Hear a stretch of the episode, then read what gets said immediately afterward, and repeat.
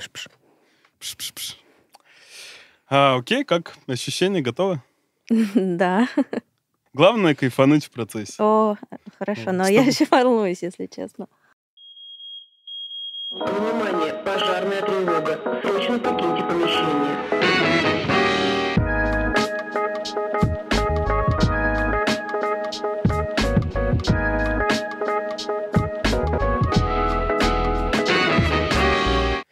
Так, друзья, всем привет. Это подкаст «Аварийный выход», выпуск номер 11. В нашем подкасте мы исследуем факапы предпринимателей, как они их проживают, как они выживают после них и как меняется их жизнь. Также у нас есть телеграм-канал, где-нибудь здесь в районе моей руки появится QR-код, а для тех, кто слушает нас в аудио, он будет в подписи к нашему выпуску. Обязательно подписывайтесь, там все анонсы появятся. Надеюсь, когда-то появятся мимасы и еще что-то. Но там очень удобно выбирать площадку для себя, где вам удобно будет слушать. А, Обязательно ставьте нам лайки авансом, потому что мы делаем для души и для вас, мои дорогие. А, Меня зовут Дима Курицын, если кто-то забыл. В свободное от подкастинга время я делаю дизайн-студию «Фарфор». Ну а здесь общаюсь с прекрасными людьми. И сегодня мой гость Надя Кобина. Надя, привет. Да, Дима, привет. Привет всем, кто нас слушает. Спасибо, что пришла. А, И наш традиционный стартовый вопрос. Расскажи, пожалуйста, кто ты как человек и кто ты как предприниматель. Порядок на твой вкус. А, Как предприниматель я основатель агентства персонального брендинга «Космос-4». С 2014 года достаточно давно. Я специально сказала, с какого года, потому что сфера личного бренда сейчас э, в категории такого хайпа, и если не уточнить год, то кажется, что мы просто создали какое-то очередное непонятное бюро, продюсерский центр и, в общем, занимаемся инфобизом. А, Но нет, мы, работ... мы начали заниматься этим еще до того, как это стало мейнстримом. В общем, это основная моя деятельность. И как человек я жена, я мама, у меня двое деток маленьких. И вот как-то так. Может быть, есть какие-то хобби? Потому что почему мы этот вопрос задаем? А, Люди всегда, когда знакомятся, а, спрашивают, ну, типа, привет, я такой-то, такой-то, я там делаю такой-то бизнес, или там работаю на такой-то работе, или делаю такие-то проекты. В общем, люди себя идентифицируют только через профессиональную сторону. А это, пусть и большая часть нашей жизни, но точно, блин, далеко не целиковая. Поэтому интересно узнавать людей с разных сторон. А, Поэтому если есть какие-то хобби или еще интересы, которые ты такая, они кажутся тебе там частью обыденности, и вроде что про них говорить, а, будет прикольно тоже, если поделишься. Но на вопрос про увлечение я обычно говорю, что я мама двоих детей маленьких, и этим все сказано. Как бы а, хорошо, когда я успеваю поспать 8 часов. Но, наверное, возможно, впервые на такую большую аудиторию я это озвучу. Я несколько лет изучаю достаточно глубоко и а, применяю в своей жизни а, философию тибетского буддизма. И вот, наверное, если говорить про интересы, про то, что действительно влияет на мою жизнь, не, не берем в расчет спорт, потому что без этого просто не выжить, то это, это он. Вау. Это, это интересно. Давай чуть-чуть на этом задержимся, прежде чем перейдем к Ты истории. уверен? Я понимаю, что говорить о буддизме за пять минут, это, наверное, неблагодарно, но, честно сказать, я впервые знакомлюсь с человеком с таким увлечением, и мне очень интересно узнать, а, там, как это выглядит, а, как это увлечение там, на практике происходит а, в твоей жизни. Это определенные принципы, определенные ценности. Если очень кратко и на таком языке, кухонном языке, это про то, что ты ведешь э, себя так определенным образом, э, даже в мыслях, как ты бы хотел, чтобы люди окружающие вели себя по отношению к тебе. Есть такое попсовое слово карма. А, Вот а, это вот про это, только очень глубоко. Мгм. Это достаточно понятно. И м- к- чуть-чуть, кажется, перекликается вот с христианским, что относись к другим, как хочешь, чтобы относились к тебе. Это... Да, ты знаешь, я жила, у меня был такой опыт, я жила два с половиной года в мусульманском регионе, В каком? в Чечне. Ага. Я жила в Грозном, и это был мой первый опыт, когда я э, так близко столкнулась с религией и с тем, как люди живут религией.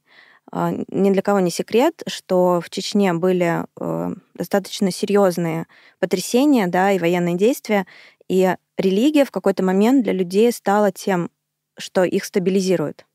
И я это увидела своими глазами, и то общество, в котором они живут, в него нельзя не влюбиться, потому что это общество, в котором люди они не закрывают двери в квартиру, они не закрывают машину, они могут попросить соседа присмотреть за твоим ребенком. Ты можешь перед входом в магазин оставить коляску спокойно со, со всем, что там лежит, а, зайти на 20 минут, выйти, никто даже не подумает что-то у тебя украсть. Они в четверг приносят соседям мешки с яблоками или еще с чем-то, потому что четверг такой день, когда вот нужно э, вроде как э, порадовать ближнего.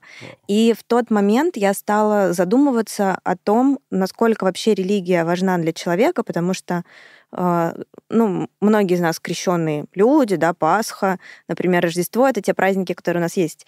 Но насколько мы действительно в это глубоко верим.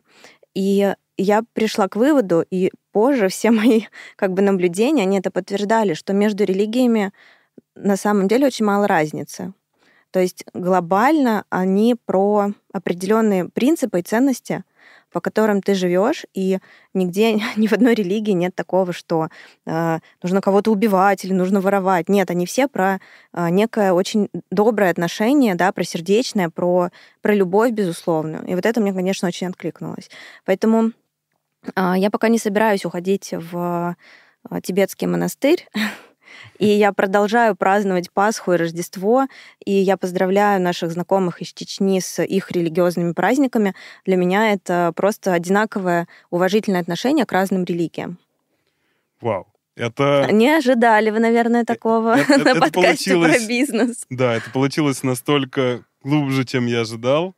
И действительно очень неожиданный поворот. Спасибо тебе большое за искренность. Да, ну, сори, что, возможно, я немного увела от темы предпринимательства, но сейчас и про факапы поговорим. А, мне кажется, что религия, ценности при проживании факапов очень... А, это может быть не религия, но какой-то набор ценностей а, такой правильный. Он помогает проживать факапы, и как раз про них и поговорим. Поэтому давай переходить к твоей истории. Расскажи, что это было, когда, э, в текущем ли бизнесе или какой-то другой проект был.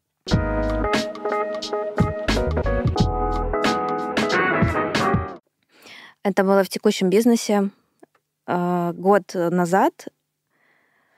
Год назад.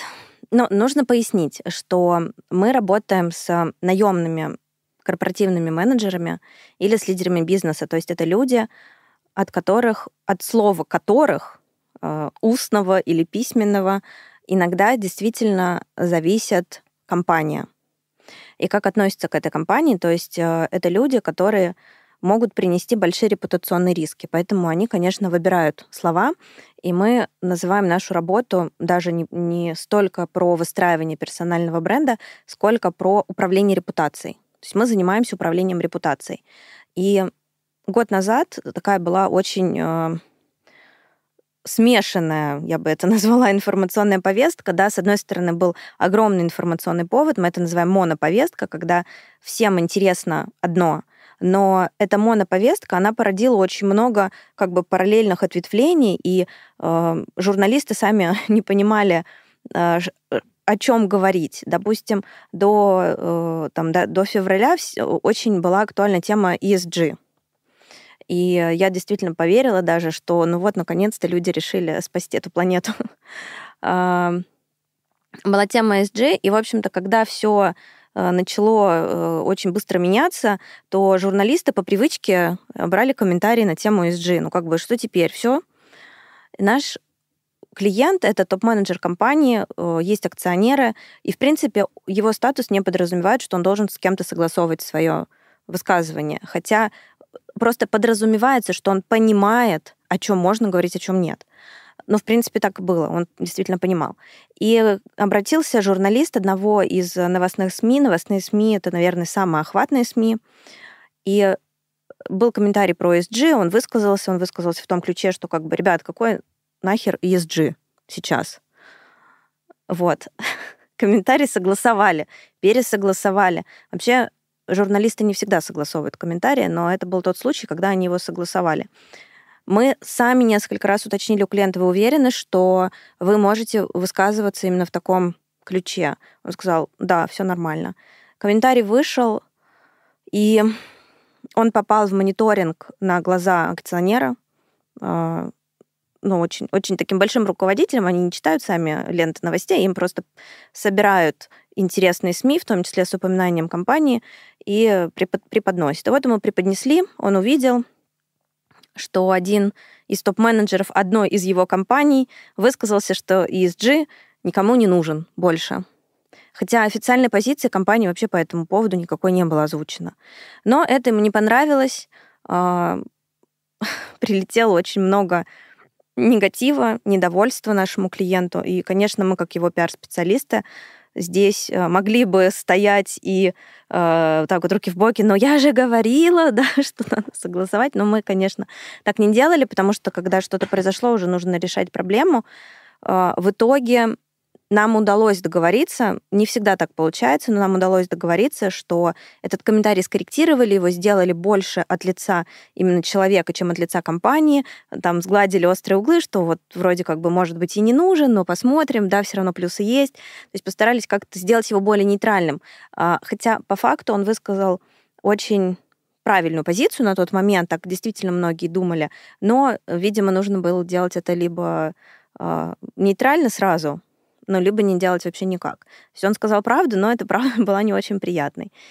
Нам пришлось заплатить деньги, а, воспользоваться нашими связями, потому что журналисты в СМИ не очень любят удалять или что-то редактировать, тем более они согласовали. И для нас, конечно, это был урок, что нужно, вот если есть эта внутренняя чуйка, нужно постараться клиента все-таки переубедить, донести до него, что давайте мы вообще откажемся, чем вот, ну, что-то какая- какая-то мутная история, давайте лучше не будем в это идти.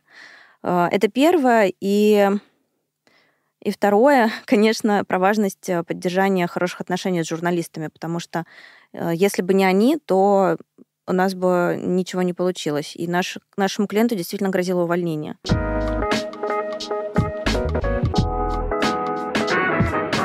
У нас э, есть такой э, документ, в который мы наши факапы и уроки из них выписываем. Это такая хрестоматия э, бренд-менеджер персонального. Угу. Вот если что-то у тебя есть сомнения, ты туда просто заходишь, видишь, значит, что произошло, и какие были последствия, и какие были предприняты действия. И ты, например, можешь сделать вывод, похожая ситуация, нет, потому что очень много копится всего за время работы, не всегда даже есть возможность отрефлексировать, это первое. И второе, это сейчас появляются какие-то курсы, где обучают профессии, э, продюсер личного бренда, но все-таки то, чем занимаемся мы, это про управление репутацией. И э, когда мы начинали, когда мы долгие годы работали, ничего такого не было. Мы даже сами запускали программу образовательную для людей, для специалистов, которые хотели обучаться нашей профессии, но эта программа оказалась настолько сложной, может быть, это тоже к категории факапов можно отнести. Но, в общем, мы около года, наверное, ее создавали, но она оказалась настолько невостребованной, что люди все хотели каких-то быстрых денег срубить. А мы им там что-то объясняли про необходимость выяснять карьерные цели человека, про необходимость э, вообще там формулировать какие-то ключевые сообщения. Но вот такая вот тоже история у нас была. Не все продукты, которые кажутся прекрасными, они, к сожалению, заходят. А смотри, ты это ощущала, вот узнав об этой ситуации, что вот акционер был разгневан, ты ощущала это как свою ошибку? Или такая, ну, типа, это объективная реальность, я ничего не могла сделать. Как ты вообще вот проживаешь это? Очень интересно вот про такой личный уровень.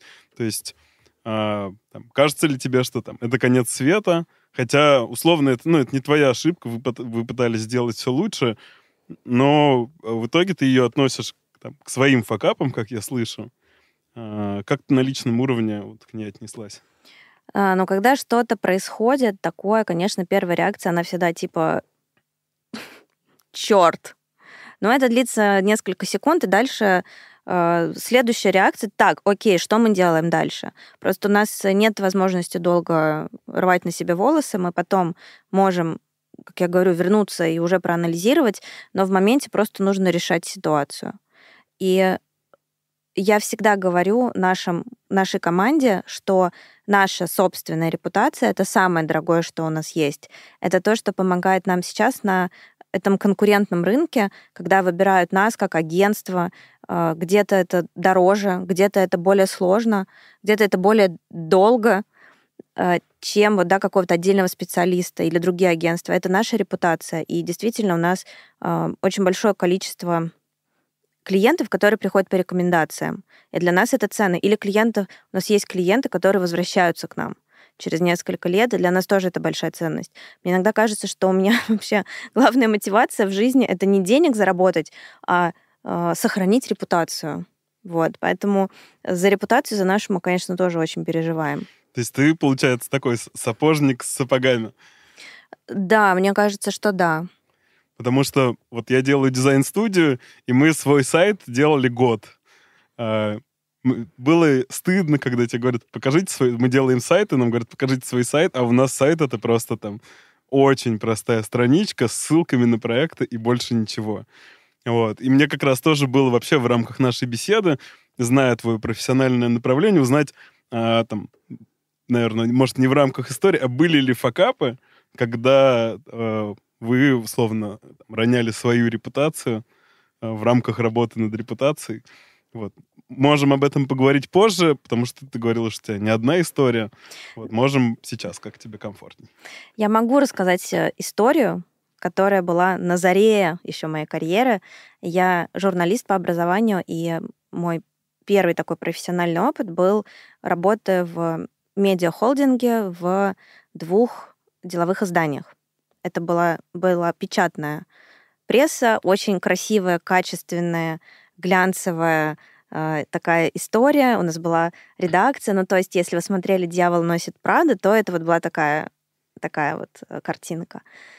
И мне было тогда... Ну, я вот как раз закончила универ, 22, соответственно, ну, может, типа 23 мне было. То есть практически в самом начале это произошло. Я устроилась э, в эту красивую редакцию. И пятница вечер.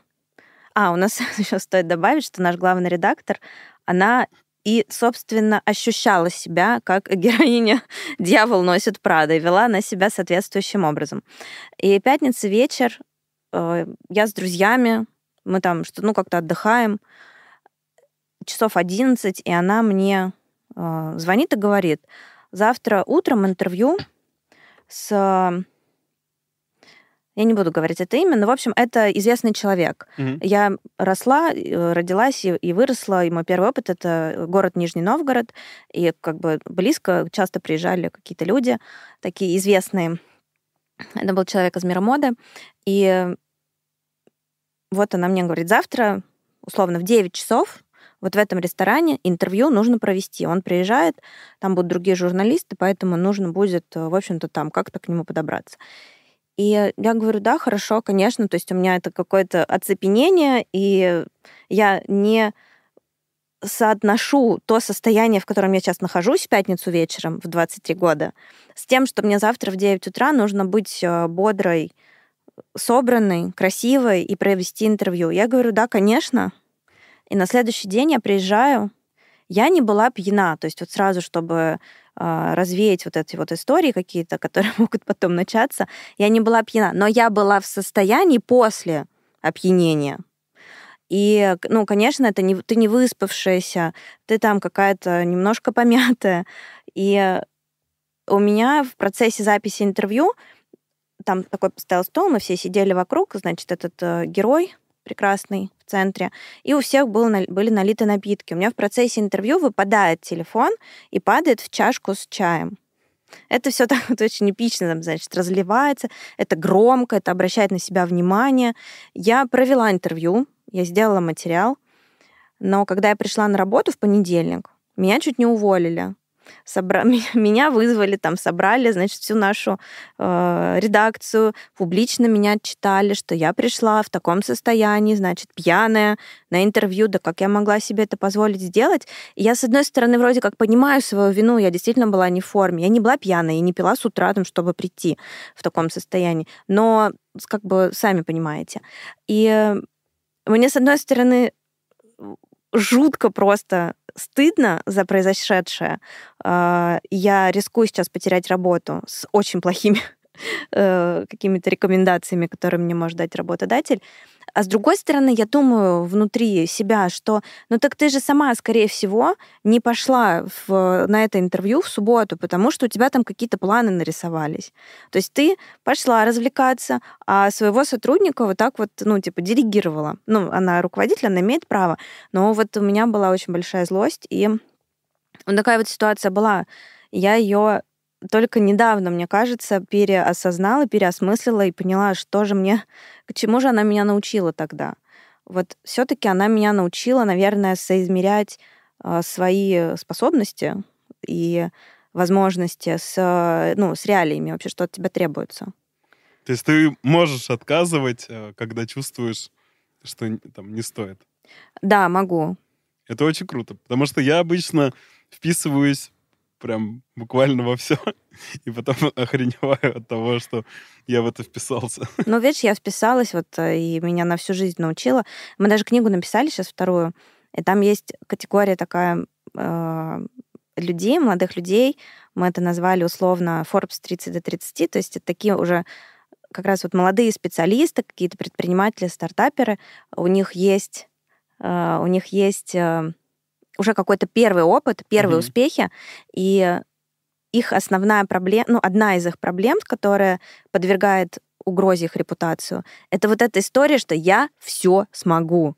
Я сейчас на себя все заберу, и я все сделаю. И, в общем-то, она как раз где-то она у кого-то проявляется вот в через набрать на себя чрезмерно задач, не высыпаться, уставать, быть не в состоянии как-то мыслить, а у других там в чем-то другом. Но как раз на, э, наверное, заре нашей карьеры, когда у нас много сил, и нам хочется вот этого быстрого успеха, нам кажется, что он вот-вот, вот мы сейчас его уже поймаем, то... Потому что... Почему я еще согласилась? Но во мне же и тщеславие сыграло. Угу. Я же иду на интервью, брать интервью у такого известного человека в мире моды.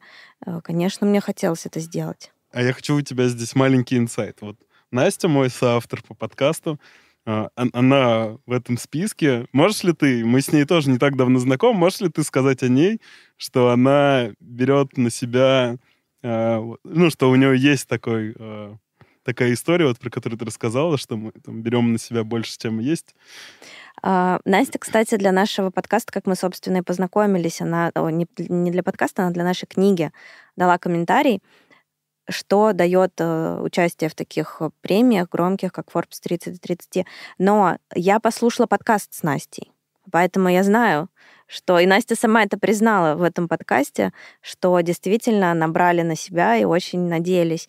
Но э, не знаю, насколько правильно обсуждать здесь Настю, учитывая, что она нас сейчас слышит и видит. Но это не это не единственная Настина, как бы, да, не только Настина проблема, я так скажу. Это просто проблема молодых э, людей, молодых ребят, которые очень амбициозные. Они видят мир, они видят, как можно, они хотят этого успеха, и кто может им этого, собственно, запретить. Круть, круть. Спасибо за эту искреннюю историю. Люди да, про ребят, молодые даже... свои факапы очень редко вообще делятся. Я надеюсь, меня спасет только то, что это было 10 лет назад, и как бы это уже вообще ни на что не повлияет в моей дальнейшей карьере. Слушай, мне кажется, что в целом, ну, ошибки, как бы на той ошибке, что даже то, что было год назад, э, уже, уже не так, мне кажется, задевает. Хотя, не знаю, как, как ты думаешь здесь? Э, то, что было год назад, э, или какой, какой у тебя там срок давности у ошибки, что она тебя задевает? Я думаю, что здесь зависит от того, насколько я признала ее, поняла вообще, что это была ошибка, а не стою как, э, как козел, упершись в ворота, что нет, я была права. То есть, что я признала действительно, где-то я сделала неправильно, сказала не то.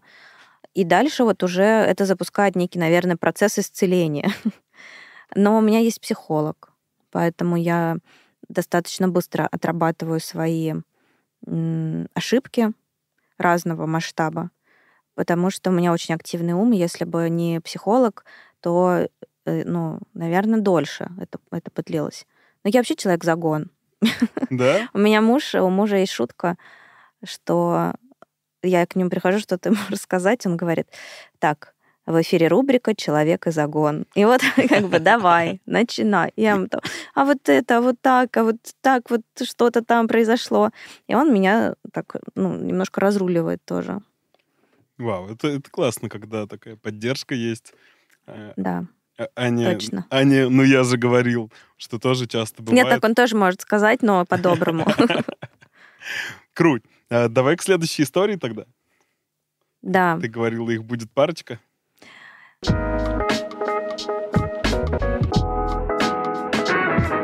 Еще одна история, которая повторяется с нами уже несколько раз, и я пока не поняла вообще, как остановить это колесо. Это история с э, тем, что люди нам в какой-то момент перестают платить деньги за выполненную работу. У пиар-агентств есть два способа получения денег от клиента. А, пиар-ретейнер, когда есть сумма, в которую включены некоторые работы, и часть может быть по предоплате, часть как бы сверху докидывается. И второй вариант — это работа по постоплате за выполненный результат. С некоторыми клиентами мы работаем по первому сценарию, с некоторыми по второму. И все-таки очень много у нас в работе завязано на результат. Ну, допустим, вышел комментарий, вышла статья, организовано публичное выступление, там что-то еще сделано, и как бы мы включаем это в смету, клиент это оплачивает. И вот как раз, наверное, ну, чуть больше года назад мы работали с клиенткой, а, а у нас есть один из принципов агентства, что мы сами становимся агентами бренда для наших клиентов. Мы сами в них очень сильно верим. Но если это не так, то мы, скорее всего, не сможем с ним долго работать. Поэтому это для нас еще и фильтр в принятии решения, в принципе, начинать этот проект или нет.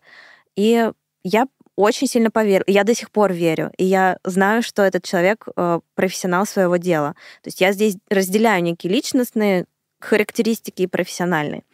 И мы отработали несколько месяцев, очень был хороший результат, клиент очень доволен, у нее сразу же начинаются эм, продажи ее там очень сложных услуг, то есть она видит эффект, что бывает не всегда в наших проектах, то есть все-таки отложенный результат в основном. И в какой-то момент она говорит, слушайте, у меня сейчас нет денег вам платить, а там как раз вот эта вся весна, что-то перекрывают, блокируют э, счета, а у нее бизнес не в России, счета не российские, она не может оплатить. Ну, то есть какая-то вот эта вся начинается история, которая не добавляет ей возможности оплатить наши услуги, плюс еще видимо, действительно какие-то были финансовые сложности. Она говорит, давайте мы сейчас тормознем, я вот с вами рассчитаюсь, и мы продолжим. У нас были планы а, дальше с ней тоже работать. Мы говорим, да, хорошо. К тому моменту у нее уже накопился долг, потому что мы же не можем просто, мы же раскрутили эту махину, мы не можем ее просто остановить. Мы доделаем какие-то запланированные дела, ставим паузу, и через некоторое время она к нам приходит и говорит, слушайте, у меня произошел такой э, факап, моя бывшая сотрудница, значит, э, разносит меня в интернете, помогите мне, вот что мне вообще делать? То есть ее бывшая сотрудница, она там устроила огромный хейт-спич, в отношении вот нашей клиентки, ее бизнеса. Ну, и мы, и мы начинаем как бы эту ситуацию разрулить, учитывая, что мы уже какое-то время не работаем, что она должна нам денег. Мы не можем как бы ее бросить. Мы начинаем разруливать эту ситуацию, и там доходит до того, что, допустим, мы сотрудничали с Forbes по этой клиентке, и эта сотрудница написала Forbes, что вот как бы как же вы публикуете мошенницу. Forbes идет к нам, и говорит, ребят, объяснитесь, что за ситуация. И вот мы э, выруливаем что да, все нормально, да, э, там при, прикладываем какие-то документы, подтверждающие, что она не мошенница. То есть мы максимально впрягаемся, где только можно по этой ситуации. Мы ее разруливаем, она говорит, слушайте, все нормально, вы как потом просто мне докиньте сверху, сколько я вам должна к текущему долгу, я за все вам заплачу. И ну, чтобы я так сразу спойлерну, чем закончилась эта история, а, она не закончилась. То есть денег Она мы наших заплатила? денег мы на, наших до сих пор в полном объеме не увидели. Часть долга она там не- в несколько платежей погасила, но при этом она а, заблокировала, например, а, нашего операционного директора, который я делегировала эту задачу. Ну, как бы для меня, потому что уже в какой-то момент стало сложно сохранять веру в нее и продолжать от нее требовать наши деньги. Ну, даже в мягкой форме, но это стрёмно. И я делегировала это нашему партнеру, который отвечает за дебиторку в том числе, и она ее заблокировала. Заблокировала еще с формулировкой, что ее вайп мешает мне зарабатывать деньги. Ну вот просто вот так вот, представляете? И мы все, конечно, сошлись на том, что нам нужен а, коуч, который с ней работает, ну потому что так, такая уверенность в себе, это есть далеко не у всех. То есть делать херню или знать заведомо, что как бы за тобой есть косяк, но при этом настолько быть э, вот какой- какой-то непоколебимой, ну, это мне бы хотелось этому научиться. Вот, да, ситуация не закончилась до сих пор, но, если честно, я уже, ну, как это говорят, зафиксировала убытки, и несмотря на то, что сумма, ну, она вроде как бы не очень большая, но, с другой стороны, она не маленькая. То есть можно заплатить зарплату нескольким людям в нашем агентстве. Поэтому просто вот такая вот ситуация. Ну, а ты, опять же, ощущаешь э, там какую-то, там, не знаю, свою вину в этом, что, там, не знаю, ты не выстроила систему а, там договоренности с клиентом или там, а, ну, еще, еще какую-то, то есть э, видишь ли ты в этом какую-то свою ошибку, ощущаешь ли ты какую-то вину за, там, за эту ситуацию? Но как человек, который отвечает за развитие бизнеса и в целом, да, некую ответственность несет, наверное, за все процессы, я чувствую эту ответственность. Но всем, кто работал над этим проектом, мы заплатили. Э, В минусе осталось агентство. Агентство не получило свою прибыль за выполненную работу. Вот как бы, да, какая здесь ситуация. И когда мы возвращаемся к ней, думаем, ну а как нужно было поступить? В тот момент, когда она нам первый раз сказала, я вам не оплачу или там оплачу позже, стопорнуть все работы, э, ну, в нашем бизнесе не всегда можно остановить процессы какие-то. То есть уже ведутся переговоры. Мы можем прийти и сказать, слушайте, там все останавливаем, у нас изменились планы. Но здесь выходит э, уже наша какая-то репутация, да, как, подождите, мы тут так долго хотели с вами сотрудничать, и вдруг мы сами от вас отказываемся. Второго варианта, второго шанса нам могут просто не дать. То есть не всегда понятно, в какой момент нужно остановиться и сказать, так, все, долг некий, да, накопился, и мы с вами больше работать не будем, пока вы его не погасите. Еще же не всегда понятно, когда клиент его выплатит. То есть все же с чистыми намерениями, я не думаю, что люди ну, мне хочется сохранять веру в людей, что люди специально покупают дорогие услуги, чтобы потом их не оплатить. Вот вряд ли, да? Я тут тебя поддерживаю, что вот я тоже, у меня высокое доверие миру, и что базово все хотят делать нормально. Да, но это странно, тем более покупать услуги по своей репутации, по продвижению и усилению своей репутации, потом их не оплатить. И я за этот год столько раз услышала комментарии от моих коллег, потому что за пределы агентства мы это ну, не, вы, не вынесли. Я столько раз услышала комментарии, что давай мы поступим как ее сотрудница. Просто там, ну, разместим некое разоблачение. Давай мы расскажем, э, у нас есть с, пиар, с пиарщиками э, некоторые чатики, которых мы общаемся, пиарщики из разных агентств, и обмениваемся в том числе обратной связью о клиентах, подрядчиках недобросовестных. Мгм. То есть, ну, так, поддерживаем друг друга. То есть, давай мы напишем в этом чате. За все это время один единственный человек за пределами агентства, не считая моего мужа, узнал о том, что эта проблема вообще существует. Все.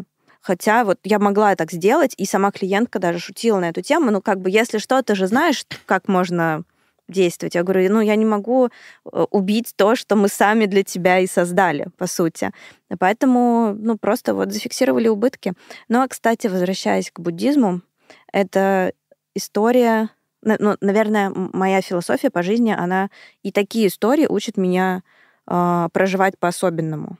Э, Расскажи как, потому что ты выглядишь э, очень спокойный, и такое ощущение, что все эти ситуации вот тебя вообще не трогают.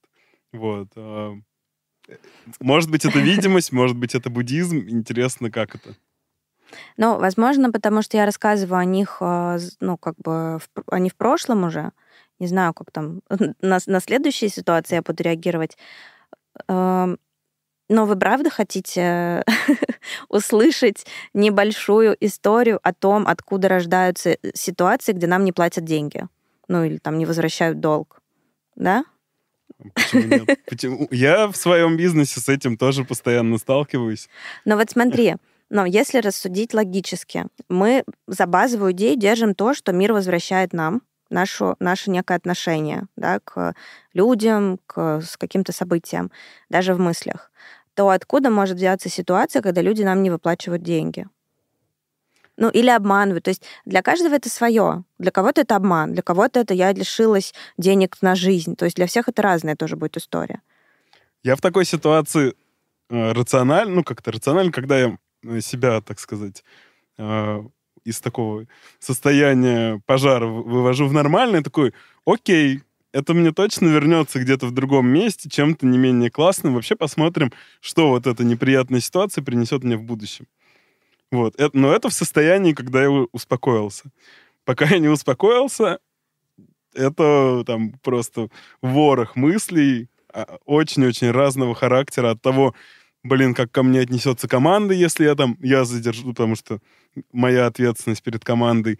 А что делать, а вот разнести там, это по рынку или не разнести такую ситуацию. В общем, и там целый борщ мыслей. Да, но вообще скажу, что быть буддистом и вести бизнес это не всегда легко, потому что твои действия могут казаться нерациональными для команды. То есть рационально что? Это пойти к юристу и сказать, помоги нам вернуть наш долг. Мы, кстати, сходили тоже к юристу, и он сказал, это будет сделать очень сложно юридическими способами, потому что должны быть счета, должна быть какая-то недвижимость, должно быть какое-то имущество, что ты условно можешь, э, там, не знаю, арестовать.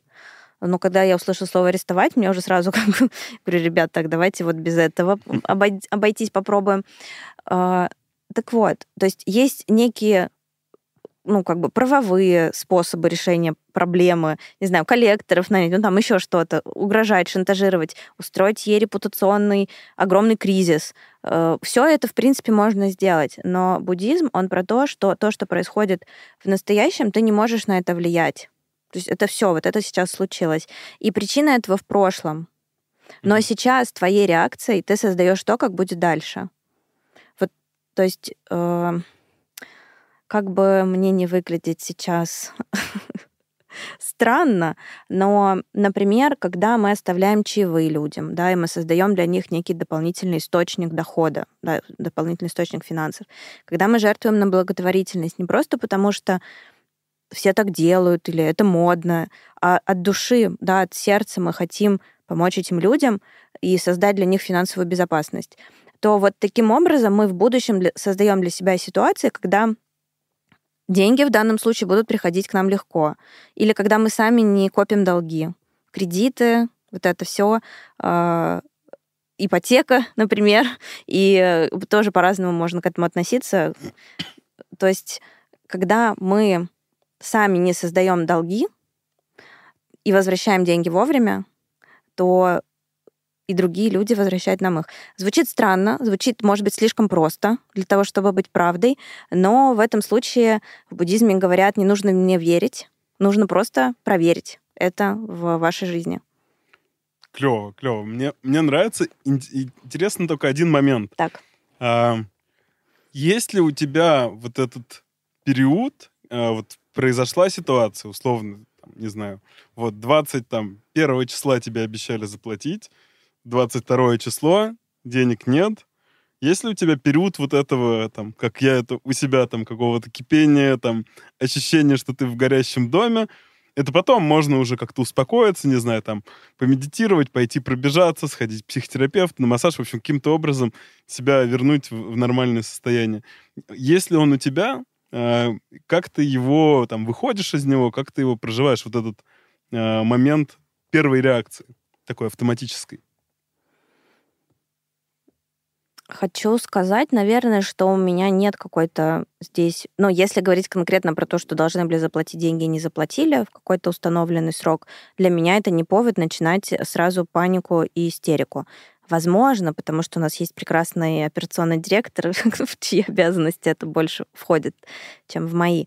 Но в целом, конечно, за каждой такой ситуацией я слежу потому что иногда это просто приводит к кассовому разрыву, когда у тебя нету денег заплатить сотрудникам, да, вот пришло первое число, зарплата, и ты не можешь, потому что тебе клиенты оплачивают задержкой, а кто-то решил не оплатить вдруг почему-то.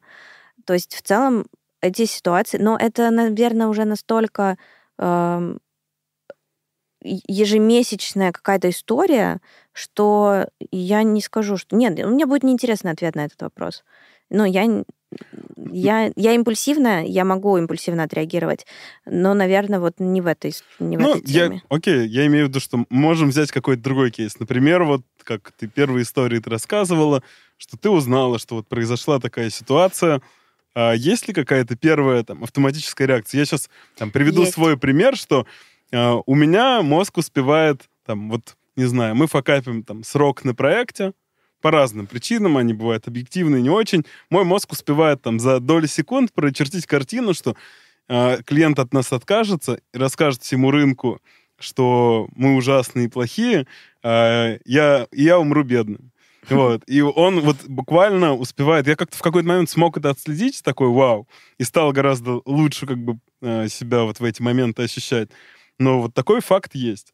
Вот, и вот это, мне это именно такая вот, что происходит автоматическое в первые секунды, какие-то минуты, не знаю, вот как у всех по-разному длится, и как ты из этого состояния вот, э, выходишь э, в нормальное, рациональное, в общем, когда надо решать вопросики.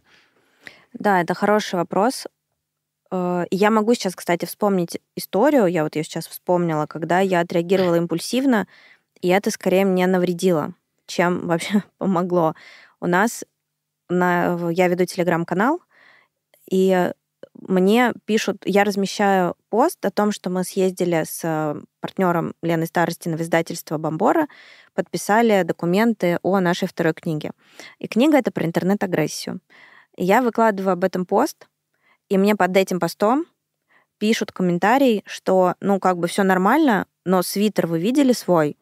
Вообще, как можно доверить свою репутацию человеку в таком свитере? Я, это суббота утро, я просыпаюсь, комментарий размещен часа в 4 утра, и у меня такая реакция, как бы, вы серьезно? Вы серьезно? Во-первых, под постом про интернет-агрессию вы пишете свой агрессивный комментарий. Во-вторых, вы серьезно? У вас претензии к моему свитеру? Я, кстати, даже психологом это обсуждала, почему так. И я пишу в ответ, что вот это вот э, была импульсивная реакция. Я пишу в ответ, что спасибо за ваш комментарий, он супер иллюстрирует вообще ситуацию. И привет вам от моего свитера, от моего стилиста. И дальше эта девушка, а я уверена, что это была девушка, она не унимается, и, и у нас начинается с ней такая прям перепалка, в которую я ввязываюсь, и там приходят мои сотрудники, как бы, да, меня защитить вообще всю, всю нашу команду, потому что там еще про команду тоже были высказывания. Там приходят э, другие люди, которые видят эту ситуацию со стороны, и в какой-то момент я понимаю, что так, подожди, что-то не то, ты э, консультант по управлению репутацией, что ты делаешь сейчас, остановись. И я ее э, блокирую, и так получилось, что там, когда ты блокируешь в Телеграм, можно просто удалить сообщение, а можно Точнее, можно просто заблокировать, а можно удалить все сообщения. И я, и я нажимаю удалить все сообщения. Хотя не надо было этого делать на самом деле. Но я вот нажала, и там все удалилось, и эта переписка еще более странно стала выглядеть, как будто я сама себе, с собой, с другими людьми, мы что-то обсуждаем, на что-то реагируем. И э, ну, для меня было непонятная моя реакция, почему, ведь я, наоборот, за безопасную среду общения, за доверительные отношения, за, в конце концов, э, заботу о своей репутации. А вот в таких комментариях она очень сильно вскрывается. Ну, как бы это очень сильно влияет. Хотя люди думают, что это всего лишь комментарий. Да нифига, тебя заскриншотят и потом будут сравнивать. Вообще, вот ты Еще вне контекста могут потом это да, употреблить. да, да, да. То есть вот э, недавно тоже где-то в пабликах, там в Телеграм, э, ну, я подписана на некоторые, которые про пиар, И там был скриншот, девушка, которая а, у себя какая-то тоже медийная блогер, а, и она у себя в аккаунте там, значит, йога. И вот это тоже такой паттерн, когда человек занимается йогой практиками, его еще больше любят гнобить за то, что он где-то проявил вот эту вот какую-то агрессию. И, при, и в другом аккаунте она под постом о Ариане или ну, о ком-то, какой-то звезде, которая вообще на другой там планете, она комментирует что-то, что у нее за лицо быдло. И вот два этих скриншота разлетаются в интернете, что как бы девушка в практиках, и при этом вот такой комментарий оставляет. Эм, я пришла к этому с этим к психологу. Я говорю, почему так? Вот как бы это была моя импульсивная реакция. Но дальше там началось про внутреннего ребенка и вот, вот эта вся история. И на самом деле очень много действительно идет от каких-то ситуаций в прошлом, которые не, не имели целью нас травмировать, но они нас травмировали. И вот одна из них это когда моя реакция в случае опасности это типа бей и беги. Хотя mm-hmm. я выгляжу очень мило, но вот могу словом ударить и как бы потом добивать. И вот так и получилось. Она говорит, тебе нужно просто выдерживать паузу. А, ну, то есть, вот, например, пауза один из инструментов, потому что я помню, что вот там у Ильяхова было прикольно в новых правилах деловой переписки, тоже забрал себе еще там в бытность работы менеджером в агентстве, что если ты сидишь и видишь, что ты вот так вот злобно печатаешь письмо, типа, отойди. Просто, типа, отойди на часок, возвращайся к нему через часок, увидишь совсем другой взгляд. А вот ты сказала, типа, «А, я себе говорю, типа, Надя, что ж ты делаешь? А, ты помнишь, как бы, что в какой момент тебя там перещелкнул, потому что ты же какое-то, как я понимаю, количество сообщений да. отправил. Это там длилось, не знаю, час, может, ну, ну да, например. часа полтора-два. Вот, то есть, а, а потом что тебя, что тебя вернуло? Ну, вот. Я поняла, что этому просто нет конца и края, что там уже такое начинается, что этот как бы хейтер, и даже я знаю, кто это был, хотя там был какой-то такой условно анонимный аккаунт, но мы поняли, кто это был, и потому что по некоторым деталям в комментариях мы поняли это. И вот я поняла, что там уже какую-то мы такую открыли бездну, что мы не победим в этой войне никогда. Это, это точно. А что можешь этот... Коли уж я тут в рамках автора могу чуть-чуть повернуть в другую сторону, что делать в такой ситуации, если тебя вот у нас пока нет хейтеров у нашего проекта, но я считаю, что когда хейтеры появляются, это как бы мерило успеха, что очень классно, что они появились, значит, пришли люди откуда-то совсем со стороны. Как быть с такими э, хейтерами? Вот такой момент, когда тебе пишут, не знаю, кто-нибудь мне напишет комментарий вот по поводу того, как я одет, потому что я вообще не слежу там за своим внешним видом, э, и могут такое написать. И где-то даже там э, к моим YouTube-блогам писали такие комментарии, Э, как быть в такой ситуации? Вот как э, лучше, наилучшим образом из нее выйти? Первое, как мы поняли уже, это надо брать паузу, потому что первая реакция, естественная реакция человека в случае опасности, это бей и беги. Или, или замри. Еще можно замереть. Вот я рекомендую всегда брать паузу. Если вы понимаете, что комментарий конструктивный, например, к качеству звука, да, в случае с подкастом, к качеству видео, к не знаю, к выставленной картинке, может быть, к внешнему виду, к, к тому, как сидит герой, какого вообще героя вы пригласили. То есть некий конструктив, из которого вы можете сделать вывод, то здесь можно поблагодарить и сказать, что, ребят, спасибо, вы это заметили, мы это учтем. На самом деле хейтеры, вот такие хейтеры, это очень полезные люди. Поэтому многие и на таких обижаются, но на таких ни в коем случае нельзя обижаться. Они как раз нам говорят, где нам надо улучшаться. И это, да, ты правильно сказал, это про э, рост потому что уже все те, кто по знакомству послушали твой подкаст, они как бы послушали, а это некая новая аудитория, и они как бы тебе вообще ничего не должны, они тебе mm-hmm. высказывают свое мнение, которое, может быть, друзья бы постеснялись тебя высказать, потому что они тебя слишком любят. Поэтому прислушиваемся. Если это что-то э, провокационная, то, ну, вообще люди имеют право высказывать свое мнение, я считаю.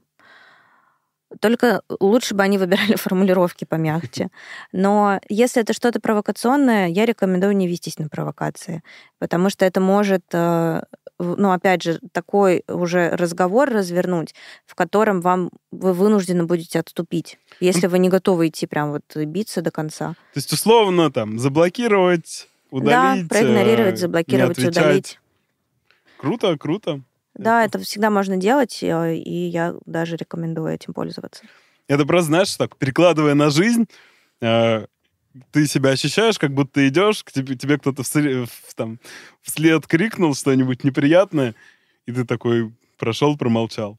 Ну, вот в жизни это, типа, довольно сложно сделать. И здесь это какая-то такая же штука, только она в диджитале, и э, порог входа у людей, типа, в жизни крикнуть что-то вслед, ну, надо иметь Ну, какой-то... еще смелость надо Ну да, набраться. надо, надо, надо иметь смелость. В, в интернете что-нибудь фигануть такое неприятное э, очень легко. Вот, и... Да, люди этим пользуются. А паттерн поведения, да, он такой же, что хочется, типа, развернуться и дать в морду. Вот. а, Прикольно, да. Зафиксирую себе как такую штуку. Потому что я последний раз среагировал на, наоборот такой с радостью. а, Такой, о, у меня хейтеры пришли. Типа, успех у меня там. Потому что был ролик там на моем личном канале, который набрал там 3000 просмотров. Для меня это было прям вау.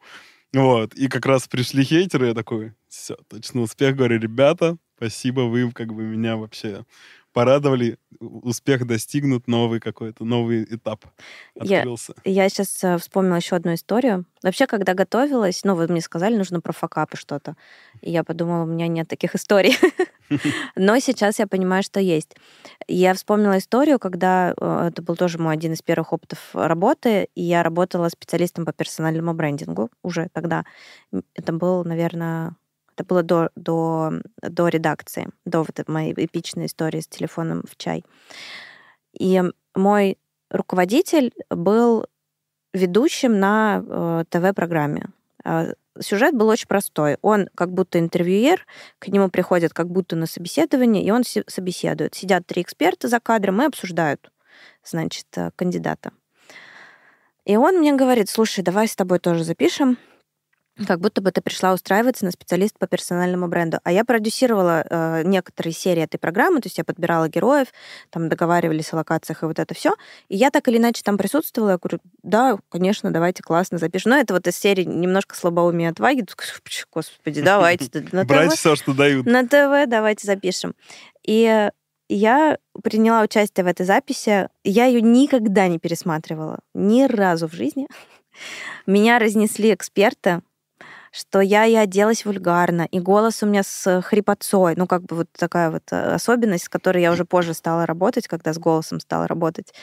И что-то там я говорю, и куда-то я не туда смотрю. И, и комментарии такие были, что да кто возьмет вообще этого, эту девушку специалистом по персональному бренду работать. Вот. И недавно я решила сравнить вообще, как вот я тогда говорила. Целиком я так и ни- никогда в жизни его не просмотрела, вот так вот просто потыкала на тайминге.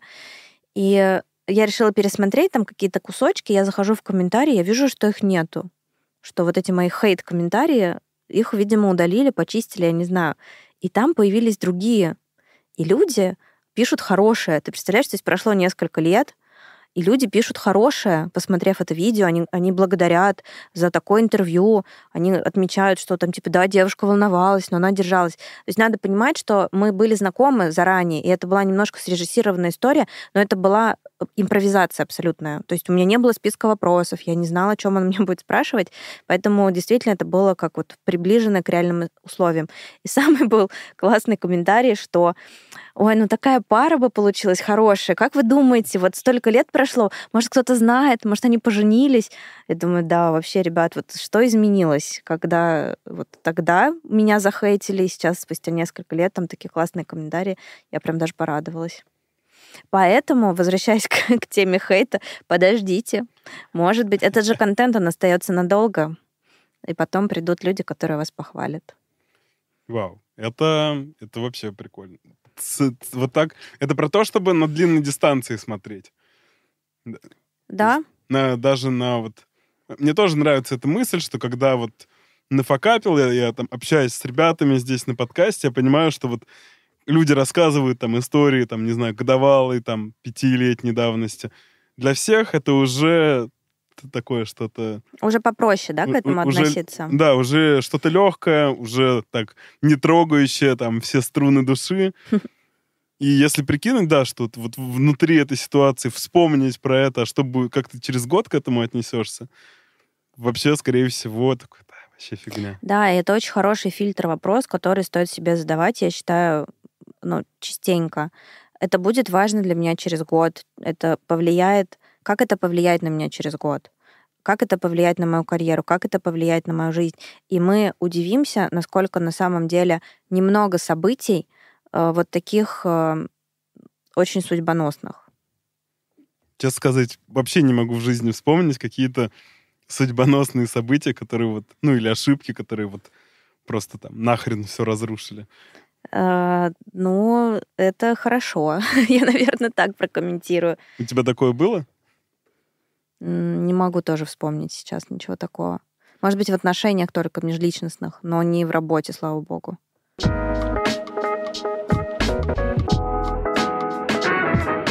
Супер, слушай, спасибо тебе большое за истории. Э, предлагаю какое-то подвести резюме такое. Знаешь, мы любим в конце вытащить какую-то общую мысль. Э, мы там что-нибудь из этого повесим э, в заголовок нашего подкаста. Вот, так, резюмируя все сказанное, какую-то общую мысль для наших зрителей и слушателей. Я бы, наверное, сформулировала ее так. Делай взаимно. Вот делай так, как ты хочешь, чтобы делали по отношению к тебе. Сейчас такая бабушка во мне проснулась, возможно, это звучит так, но даже истории с долгами, про, которые я рассказывала, я считаю, что во многом моя э, вера да, в определенные вещи, она помогла нам вернуть большую часть долга. И мне Маша, наш операционный директор, говорит, Надя, я не знаю, как ты это делаешь, я не знаю, что там ты делаешь, зажигаешь там благовоние или куда-то молишься. Ну, как бы продолжай, потому что это работает. И если человек вообще не выходил на связь, то она вышла на связь и да, там определенную часть денег нам вернула. Поэтому для меня это показатель, что... Такое взаимно проактивное. Ну, потому да. что взаимно можно ответить на что-то. Типа, тебе какаху, и ты в ответ, ты взаимно какаху.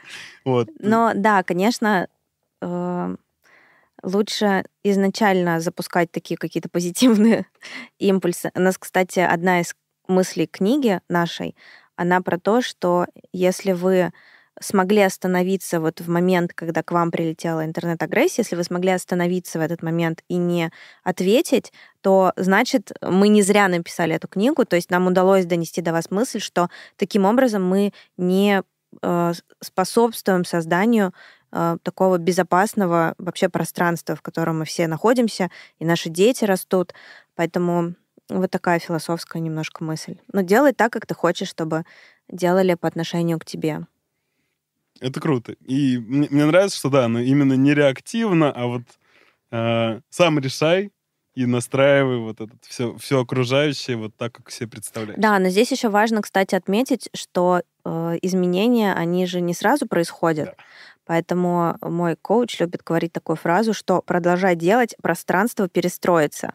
Ему нужно время, чтобы пересобраться под все там твои новые хотелки, желания и какие-то действия и импульсы. Ему нужно время просто продолжать делать. Поэтому если нет результата, и, и некоторые клиенты э, спрашивают, ну вот, ну я же уже хочу, вот мы уже там статью написали, блог завели, вот я хочу результат. И мы говорим, надо просто продолжать делать. И все будет. Мы знаем это точно, потому что мы видим это, мы уже сколько лет работаем. Согласен. Долго делая, результат не может не прийти. Точно. Абсолютно плюсую.